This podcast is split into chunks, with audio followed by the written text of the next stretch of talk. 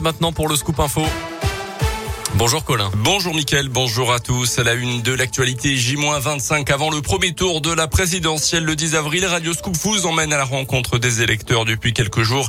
Certains savent déjà pour qui ils vont voter, d'autres non, mais tous ont en tête en tout cas des priorités pour les années à venir.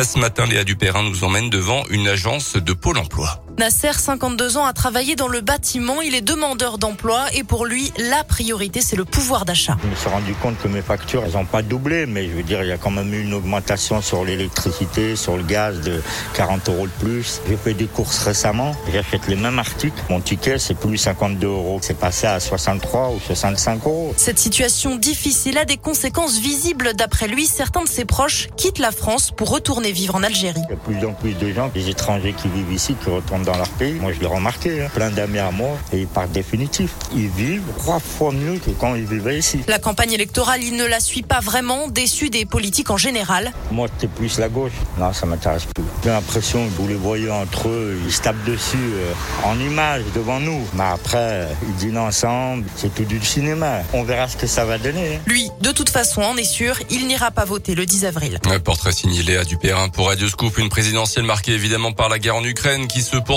qui est fait sous couvre-feu depuis hier soir et ce jusqu'à demain matin. Les autorités parlent d'une situation dangereuse. Les discussions entre la Russie et l'Ukraine ont repris hier. Un compromis est possible, mais des contradictions profondes existent encore, selon un conseiller du président Zelensky. Dans le reste de l'actualité dans l'Inde, des peines de 4 ans à 6 ans de prison ferme prononcées hier contre deux individus à l'origine d'une violente bagarre en novembre 2020 à Saint-Laurent-sur-Saône. La victime avait été passée à tabac à deux reprises et avait reçu un coup de couteau dans le dos d'après le progrès.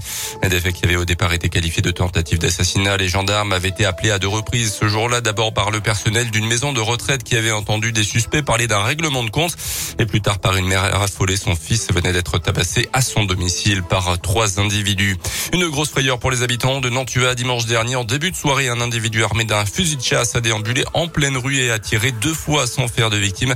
Un important périmètre de sécurité. L'intervention des gendarmes ont permis l'arrestation du suspect qui a été immédiatement placé en garde à vue. Il sera convoqué prochainement devant la justice.